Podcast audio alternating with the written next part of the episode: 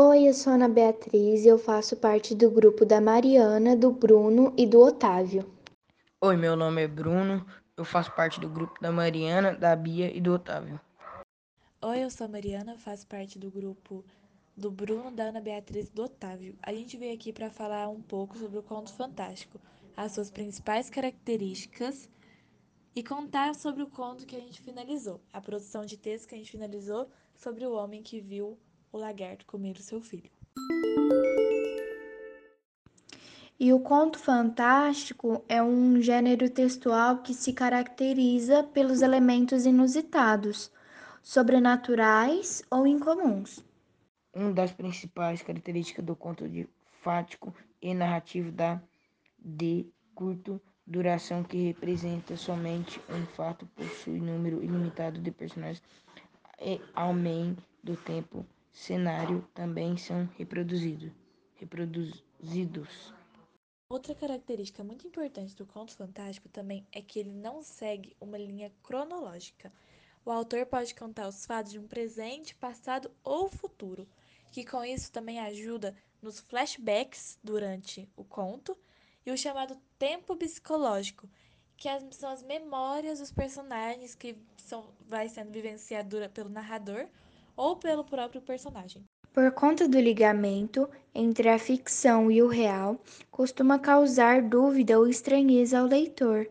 Porém, ao decorrer da história, pode causar críticas, algumas reflexões ou até mesmo emoções.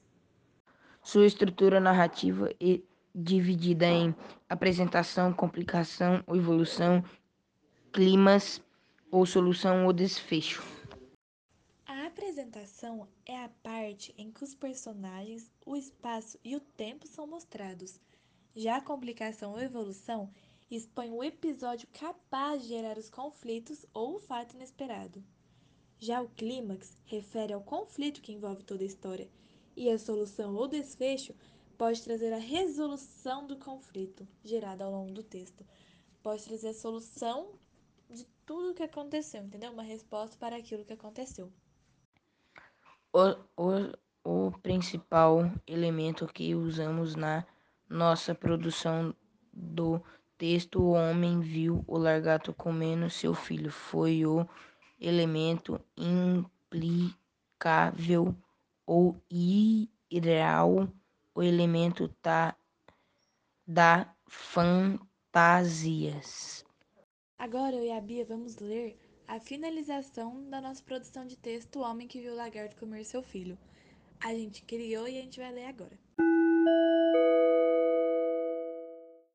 Ele ficou esperando por um tempo sem saber o que fazer.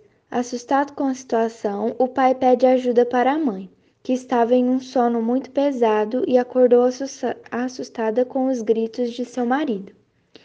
Ele foi tentando explicar o que tinha visto e ela ficando cada vez mais assustada. Ainda estava tentando raciocinar tudo enquanto seu marido se, se sufocava de medo. O pai e a mãe criaram coragem de ir ao quarto ver o que tinha realmente acontecido. Chegando lá, o menino estava bastante sonolento e com um cobertor o aquecendo.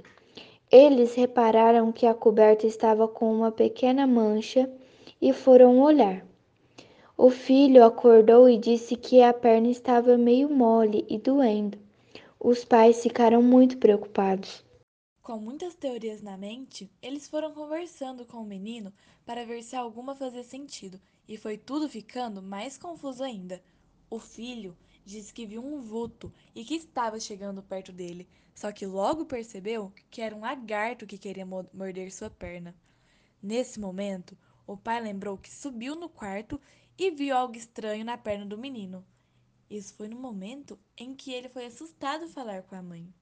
A mãe, que já estava mais calma, foi percebendo que o filho estava se embaralhando todo na hora de falar o que aconteceu e logo depois já dormia, enquanto o pai estava se desesperando mais e criando várias imagens, vários momentos na sua cabeça.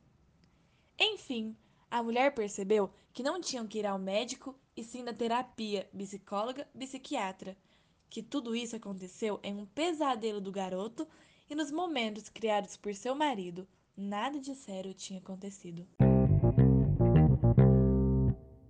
De tudo que a Mariana e a Ana Beatriz falaram, falaram, nós acabamos de finalizar o nosso podcast. Obrigado, galerinha! Então foi isso, acabamos de finalizar, espero que tenham gostado. E é isso, muito obrigada!